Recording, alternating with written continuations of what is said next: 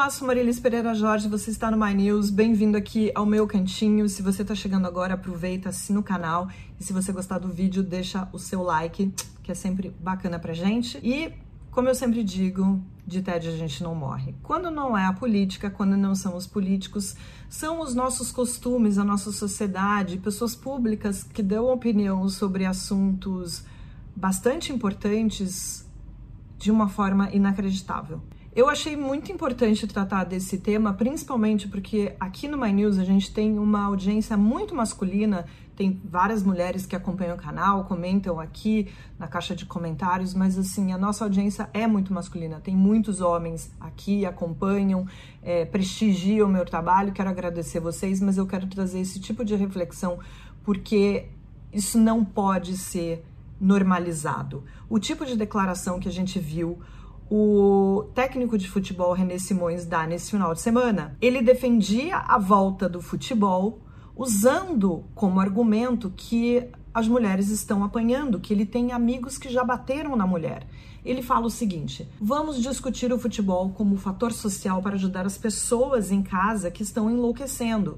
Tenho amigos que já se separaram, outro que já bateu na mulher, outros batem nos filhos estão enlouquecendo. Se voltar ao futebol, pode ajudar em alguma coisa. Gente, isso individualmente já é muito grave uma pessoa usar um argumento desse para defender a volta do futebol e falar que um amigo bateu na mulher como se fosse a coisa mais natural do mundo. O cara ficou nervoso, bateu na mulher. Mas vamos puxar aqui um pouquinho da nossa memória. Recentemente a gente teve uma outra pessoa fazendo uma declaração que vai nessa mesma linha. Quem foi? O presidente Jair Bolsonaro. No final de março, mais especificamente no dia 29 de março, não fazia nem um mês que o Brasil estava em quarentena, o presidente Jair Bolsonaro falou o seguinte: tem mulher apanhando em casa, porque isso, em casa que falta pão, todos brigam e ninguém tem razão. Como é que acaba com isso? Tem que trabalhar, meu Deus do céu. É crime trabalhar. Essa declaração ele deu a jornalistas ali nesse, nesse dia, no, no dia 29 de março, quando ele voltava de um passeio por Brasília todo mundo sabe, desde o começo dessa pandemia, desde que foi decretada essa pandemia, Jair Bolsonaro nunca apoiou as medidas de isolamento que são diretrizes aí da Organização Mundial da Saúde, que os governadores e prefeitos abraçaram até recentemente. A gente viu que isso tem mudado. Ele veio usar esse tipo de argumento dizendo que por questões econômicas, porque os homens estão ficando sem emprego, estão batendo nas mulheres. O meu recado, tanto para o presidente Jair Bolsonaro quanto para o René Simões, é que homem que bate em mulher não precisa voltar ao trabalho e não merece ter o seu futebol de volta. Ele merece ir para cadeia. É esse o lugar onde ele deve ir todos os índices, todas as estatísticas, todos os levantamentos que tem feito desde o começo da pandemia têm mostrado que a violência doméstica tem aumentado. Isso não é exclusividade do Brasil, isso tem acontecido no mundo todo. O assunto é tão sério que o que a gente vê é que há muitas ações por parte da sociedade civil que vem se organizando para tentar combater essa outra epidemia que a gente está vivendo dentro das casas que é a violência contra a mulher. Vou trazer um exemplo para vocês aqui. Um grupo que foi idealizado pela promotora Gabriela Mansur, chamado Justiceiras, elas se organizaram para dar apoio em diversas frentes às mulheres que estão sendo vítimas de violência. E tem alguns dados que eu peguei hoje com elas que, que mostram mais ou menos o que está acontecendo. Então, para vocês terem uma ideia, mais da metade das atendidas nunca pediram ajuda a órgãos públicos ou para o sistema de justiça. Três em cada dez atendidas buscaram desabafar com familiares e amigos, mas não denunciaram. Oito em cada dez dessas mulheres atendidas é, relata ter sofrido violência em suas casas. E quem que é esse agressor? Quem é o agressor? São essas pessoas que o presidente Jair Bolsonaro e o técnico René Simões defendem aí que precisam ter um suporte, precisam voltar a trabalhar ou precisam ter o seu futebolzão de volta. 49% dos em 49% dos casos atendidos aqui pelas justiceiras, o agressor é o homem com quem essas mulheres se relacionam. Já em 40%, o agressor é um ex-companheiro, namorado ou marido. E tem um dado que eu acho bem interessante, que elas acabaram levantando, que é sobre a religião dessas mulheres que acabaram denunciando, para vocês verem que esse tipo de violência é muito democrático.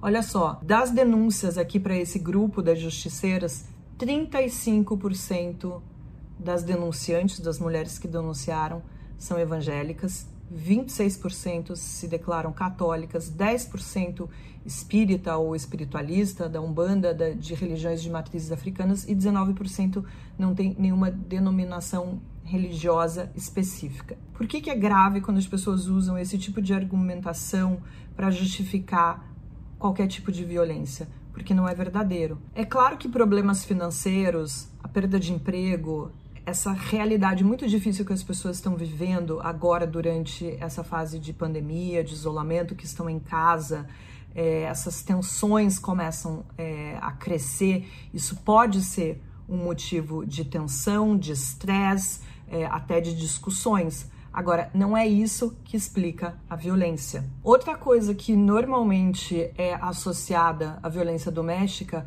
é o uso de drogas e de álcool. Isso sempre é colocado, e sim, os especialistas falam que isso pode ser um gatilho. Mas vamos entender uma coisa certa.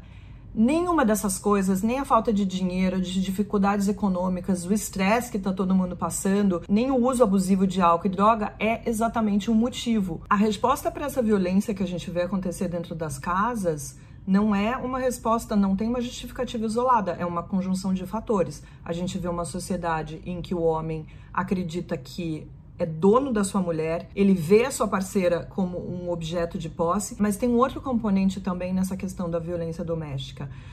Os homens têm uma criação na qual eles jamais aprendem a lidar com frustrações, inseguranças e tristezas. E como é que eles lidam com isso? Com violência. E o que não pode acontecer é que a gente normalize isso. Ache que, por estarmos vivendo um período difícil, um período com tensões, um período com frustrações, com perdas, a resposta para isso seja que o homem se torne violento e que a mulher tenha que aguentar. É esse recado que tanto Bolsonaro quanto René Simões acabam passando, que isso pode acontecer, que é natural de acontecer. Afinal de contas, é a forma que o homem lida com as suas frustrações e as suas tristezas e as suas perdas. Nós, como sociedade, não podemos aceitar. E eu vou falar uma coisa para vocês. Eu fico muito impressionada como uma fala dessa repercute tão pouco.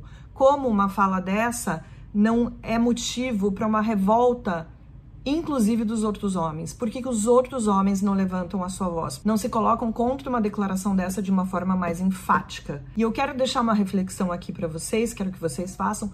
Você já soube de algum amigo seu que bateu na namorada ou na mulher, que já fez algum tipo de violência, de ameaça? E o que, que você fez quando soube disso? Não se meteu, porque afinal de contas, em briga de marido e mulher não se mete a, não se mete a colher que, que você fez nessa situação? Sim, a gente tem que se meter. Sim, a gente tem que se posicionar. A violência contra a mulher não é uma luta só das mulheres, é uma luta da sociedade como um todo. Homens e mulheres têm que se levantar e têm que falar e têm que falar cada vez mais alto contra esse absurdo, contra essa doença. Nossa sociedade vai continuar sendo uma sociedade doente enquanto todos nós não falarmos mais alto, não gritarmos mais alto quando alguém dá uma declaração dessa, ou quando a gente fica sabendo de um amigo que bateu na, na mulher, ou de uma amiga que apanhou do namorado e não faz simplesmente nada.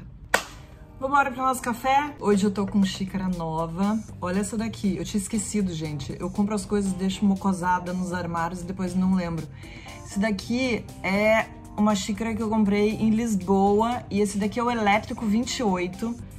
Olha o pires das pedras portuguesas. Minha unha tá uma vergonha eu aqui mostrando para vocês. Para quem não conhece é, Lisboa e nunca, enfim, foi fazer lá turismo, é, esse elétrico 28 é um, é um dos circuitos mais legais de fazer, porque você pega, o elétrico é o bondinho elétrico, é que lá eles chamam de elétrico. E passa por todos uh, os pontos turísticos mais importantes, então você compra o passe, pode descer e subir durante o dia, acho que são, acho que dura 24 horas, é muito legal. Mas vamos lá para as mensagens de hoje. É, lembrando que o último vídeo eu falo sobre essa hum, passada de pano que os bolsonaristas estão dando nessa história toda da rachadinha e parece que estão é, inaugurando um novo, dando um novo sentido para o rouba mais faz. É o rouba, mas é pouco dinheiro, né? Rouba, mas né, rachadinha não é lá essas coisas. Se você não viu, vai lá ver o vídeo para entender melhor o que é essa história. E o Caio Veras, ele fala o seguinte: eu só corrigiria uma coisa no vídeo. O PT não esteve envolvido em esquema de corrupção. Ele está. No caso da rachadinha, o maior montante da rachadinha é do André Siciliano do PT e pouca gente está comentando. Entendo que o Flávio tem vidraça maior, mas cadê lembrança ao cara mais envolvido no esquema da rachadinha? Caio, duas coisas. Você tá certo em relação ao André Siciliano, ele é o nome que aparece no topo dessa lista do COAF, dos políticos que, enfim, estão envolvidos nesse, nesse esquema de rachadinha, mas eu queria chamar a sua atenção e também de todo mundo que assiste o vídeo às vezes vem fazer esse tipo de é, cobrança, que é o seguinte: quando eu falo no passado, eu estava me referindo ao governo federal. Por isso eu fiz essa referência no passado. Tem gente que às vezes vem fazer essa cobrança dizendo que, ah, por que, que se fala tanto do Bolsonaro? Porque pega no pé do Bolsonaro, do filho do Bolsonaro? Por que, que a gente está falando tanto do Flávio Bolsonaro? Gente, estamos falando do filho do presidente da República e que hoje é um senador. É impossível que os maiores holofotes não estejam voltados para essas figuras que estão sim hoje ligadas ao topo da nossa política. O Lucas Naipe faz um comentário que eu acho bem curioso e eu acho que ilustra bem o último vídeo. Ele fala: a honestidade não é a única virtude esperada de um político. E não existe político que possua todas as virtudes. Resta-nos o senso de proporção que a hipocrisia desta jornalista escolhe omitir. Ô Lucas, deixa eu te falar uma coisa. É, de fato, a honestidade não é a única virtude, mas ela certamente é uma das principais.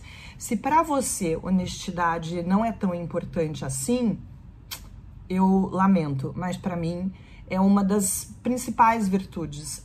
A gente quer políticos sim honestos, a gente quer políticos que sim realizem, a gente quer políticos que sim se preocupem com as mazelas e as desigualdades e todos os problemas do país, mas a gente sim espera que um político seja honesto. Tem dois comentários aqui que conversam um pouco, então eu quero é, trazer eles para vocês. O Luiz Castelli fala: brasileiro não precisa ser estudado, brasileiro precisa estudar. Eu fiz uma referência no último vídeo dizendo que o Bolsonaro disse que brasileiro precisava ser estudado, porque afinal de contas pula é, no esgoto e não acontece nada. O Lucas faz essa observação e em seguida tem um comentário da Fernanda Pereira.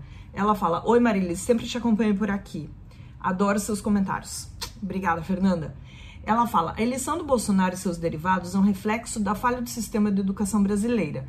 Sou professora de uma escola rural e vejo que, infelizmente, por causa desse sistema, são formados alunos semi-analfabetos. Isso faz toda a diferença para a interpretação de mundo, para a vida em sociedade e para tomar decisões tão importantes como votar em tal candidato. Sei que realmente existem pessoas que são capacitadas e concordam com esse presidente, mas a grande maioria que ajudou a elegê-lo é uma massa iletrada. Eu acho interessante o comentário da, da, Fernanda, porque expõe um grande problema que a gente tem no Brasil e que é, é, se não o principal, um dos principais problemas que a gente precisa resolver urgentemente, que é a educação, mas ela joga aí um elemento para a nossa reflexão e para a nossa discussão, que é, a gente sempre vê as pessoas dizendo que foi a elite que elegeu o Bolsonaro, a gente vê que as pessoas acabam se degladiando, dizendo que o povo, na verdade, não apoia esse governo. E o que eu queria pedir para vocês pararem para pensar é: se realmente fosse só a elite que levou é, o Bolsonaro à presidência, o Brasil não seria um país tão desigual, porque muito mais gente estaria no topo da pirâmide do que né, na base dela, como é a nossa realidade. Então a gente precisa é, prestar atenção um pouco quando a gente fala sobre essas coisas. E principalmente agora, as últimas pesquisas que falam sobre a aprovação do presidente Bolsonaro mostram que está havendo uma, uma mudança de apoio em, nessas diversas camadas e tem aumentado o apoio a ele nas camadas menos escolarizadas e com, uh, com menor renda. Por que isso? Por conta do auxílio emergencial. Gente, eu já falei aqui, já falei no segunda chamada, tem gente que nunca viu 600 reais na vida. Pode parecer um dinheiro que não é um grande dinheiro para muitas das pessoas que estão aqui assistindo o vídeo, que leem as minhas colunas na Folha de São Paulo, mas para a grande maioria, e tá chegando gente aqui em casa. Vou ter que ir lá atender a porta. Isso é a campainha.